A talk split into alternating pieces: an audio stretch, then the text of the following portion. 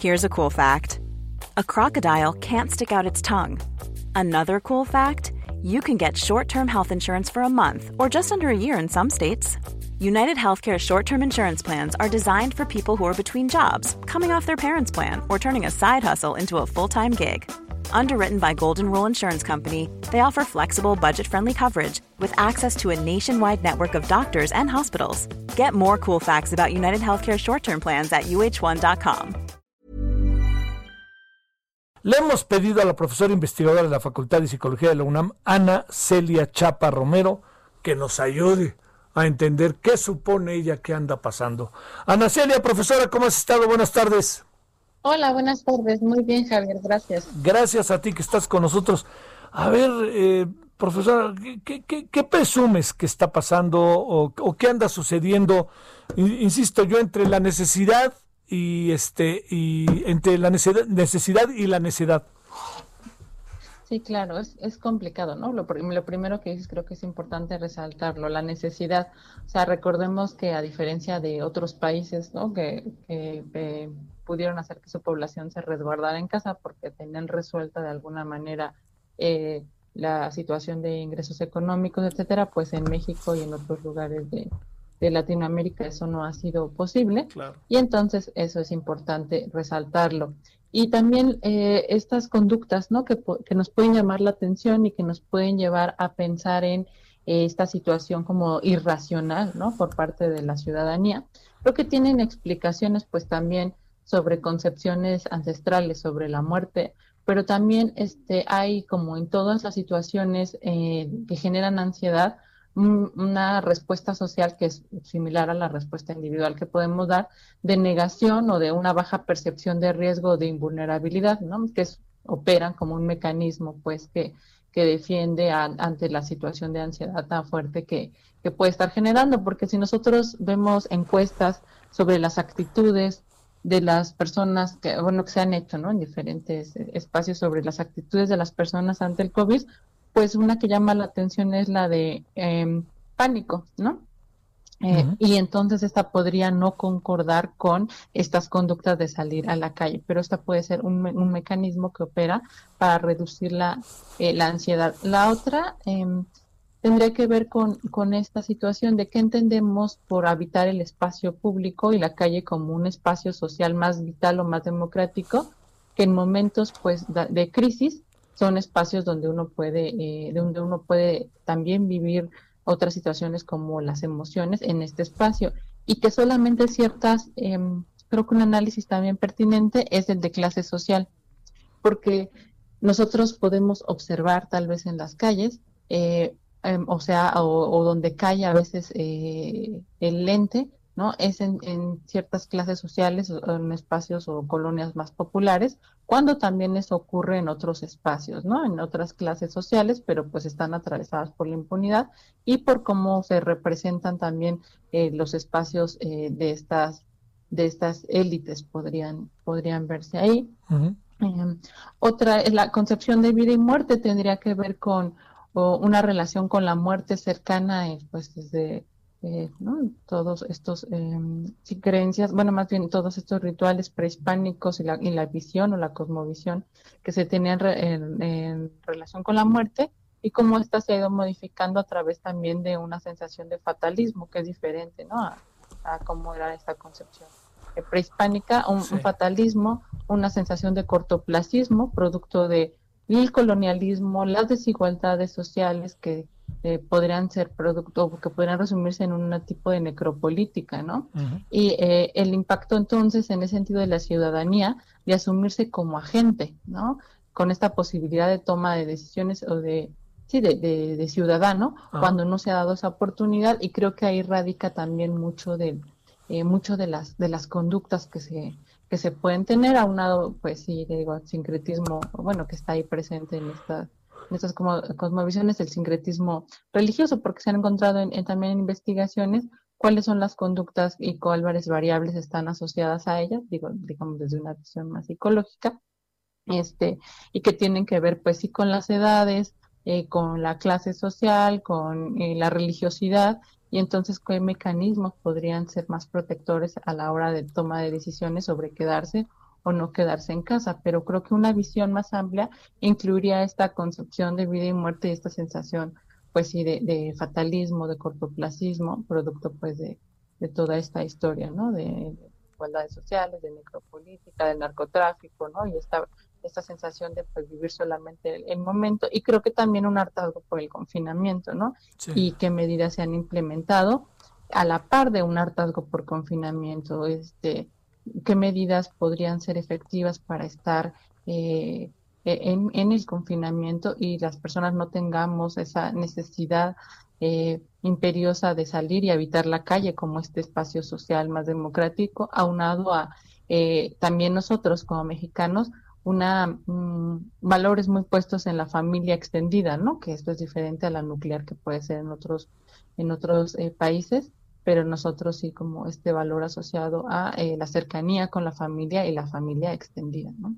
Oye, este, a ver, y, la parte que tiene que ver con, con digamos, eh, una, una autoridad, eh, un gobierno que te insiste, no salgas, no salgas, ¿se escucha o no se escucha? Como, ¿Cuál podría, Ana Celia, ser la reacción? Que tengamos o lo paso por alto o se, o se conjunta todas estas cosas que nos estás diciendo que son las que acaban por prevalecer. Ajá. Este, pues no, no, parece que sí ha habido diferencias, ¿no? Este, al inicio esto de quédate en casa o no salgas, no salgas, este, mm, parece que tuvo mayor efectividad, o bueno, como que ha habido temporadas, ¿no? En donde parece que más, a veces menos, siempre con esto que mencionabas tú de la necesidad, ¿no? De salir. Eh, y también en ciertas colonias, ¿eh? que tiene que ver con esto también de las necesidades y cómo se habita el espacio.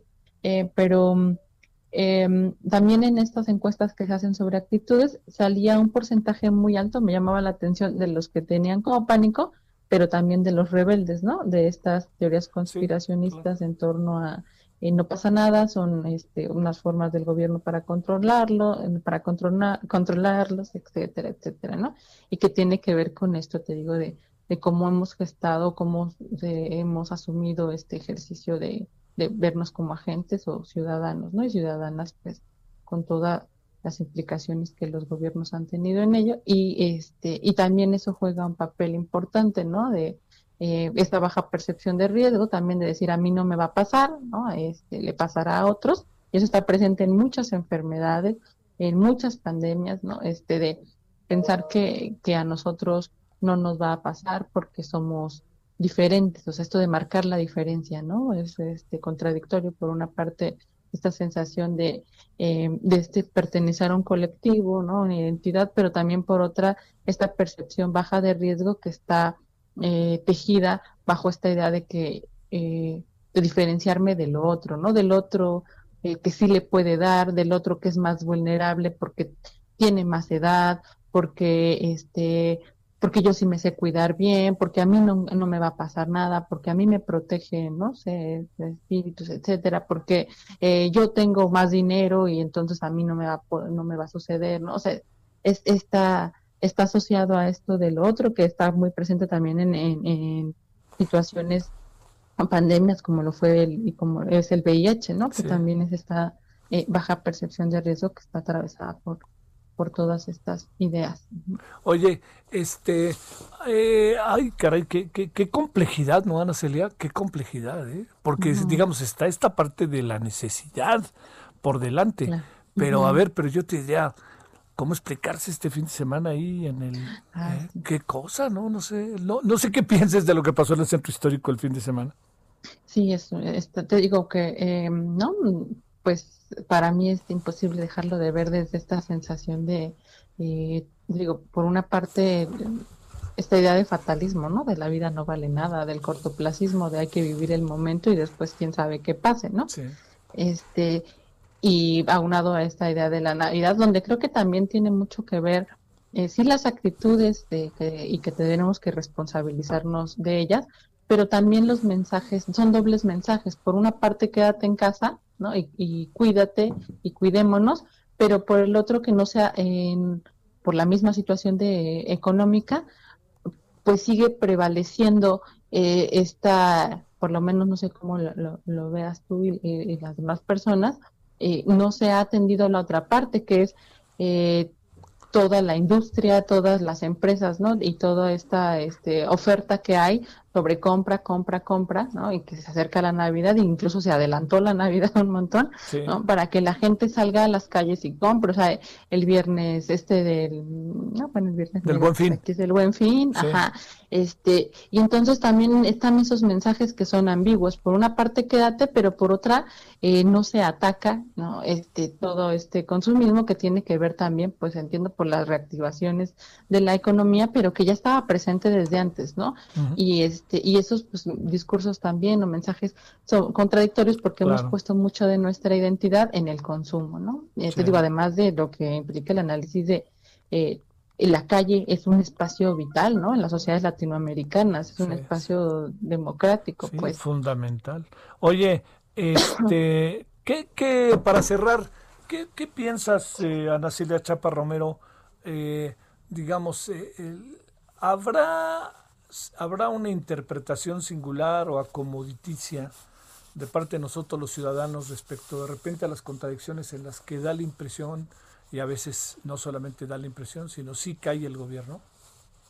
Eh, sí, también, o sea, eso es creo que parte de cómo hemos, te digo, este mm, acomodado, ¿no? Todo, también toda este, esta herencia del, del pasado, ¿no? En torno al, al fatalismo, a la cosmovisión o la relación con la muerte, a este, a también creo que sí, no romantizarlo nada más, sino también ver que hay eh, se suma en este sincretismo, pues también un individualismo exacerbado, ¿no?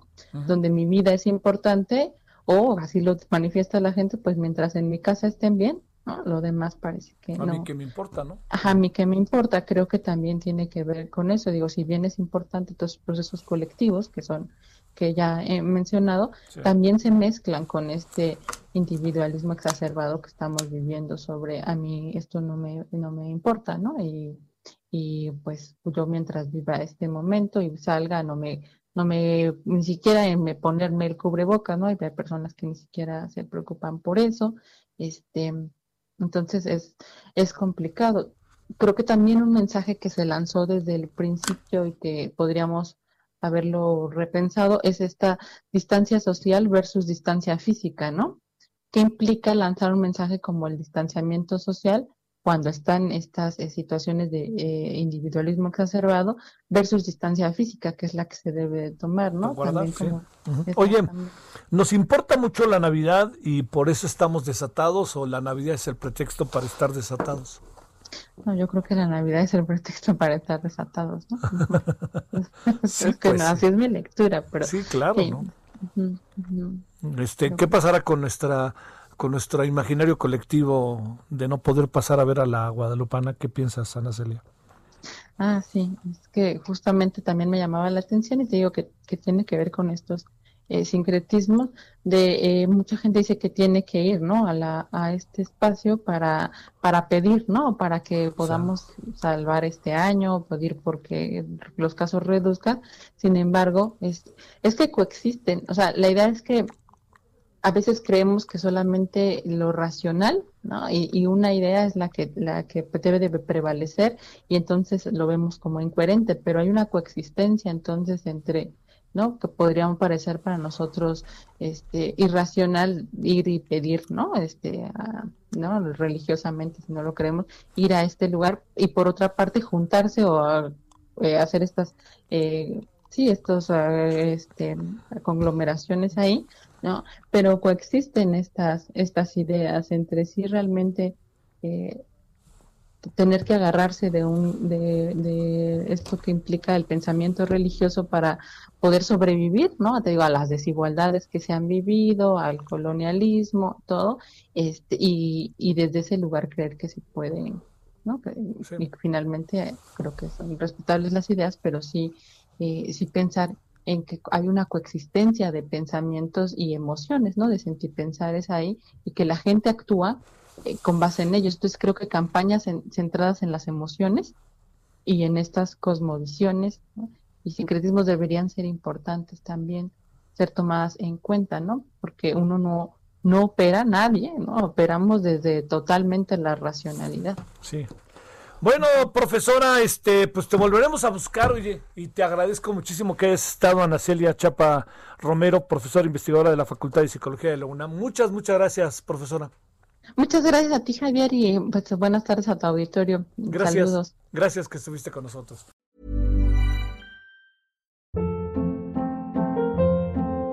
Hold up. What was that? Boring. No flavor. That was as bad as those leftovers you ate all week. Kiki Palmer here, and it's time to say hello to something fresh and guilt-free. Hello Fresh. Jazz up dinner with pecan-crusted chicken or garlic butter shrimp scampi. Now that's music to my mouth. Hello Fresh. Let's get this dinner party started. Discover all the delicious possibilities at hellofresh.com.